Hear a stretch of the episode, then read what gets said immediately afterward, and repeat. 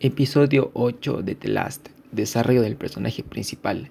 Kratos es un personaje de videojuegos de la serie God of War de Santa Mónica Studios, que se basó en la mitología griega, antes de pasar a la mitología nórdica. Kratos, también conocido como el fantasma de Esparta, apareció por primera vez en el videojuego God of War de 2005, lo que le llevó al desarrollo de 8 juegos como estos, con el personaje de protagonista.